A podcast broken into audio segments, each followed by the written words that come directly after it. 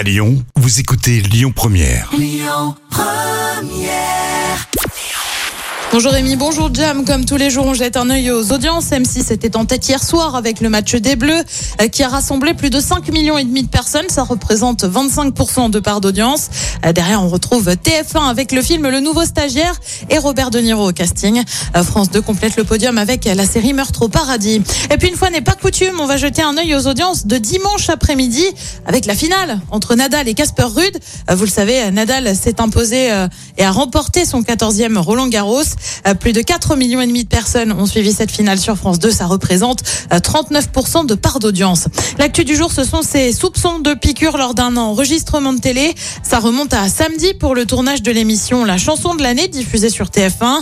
Euh, Tournage qui avait lieu à Toulon. Des cas de piqûres ont été recensés alors que l'émission était en train d'être enregistrée. Euh, 16 personnes ont déposé plainte. Des analyses sont en cours. Un homme de 20 ans a été interpellé et mis en examen. Il a en effet été identifié par deux des victimes. Le suspect, lui, nie les faits reprochés. Et puis c'était la der, bah oui, la dernière de Laurent Ruquier sur France 2 le samedi soir. L'animateur phare de la deuxième partie de soirée laisse sa place après 16 années de bons et loyaux services, comme on dit.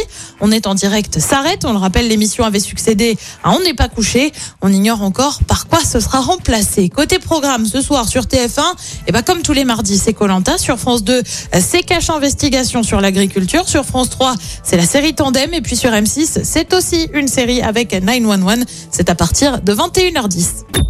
Écoutez votre radio Lyon Première en direct sur l'application Lyon Première, lyonpremière.fr et bien sûr à Lyon sur 90.2 FM et en DAB+.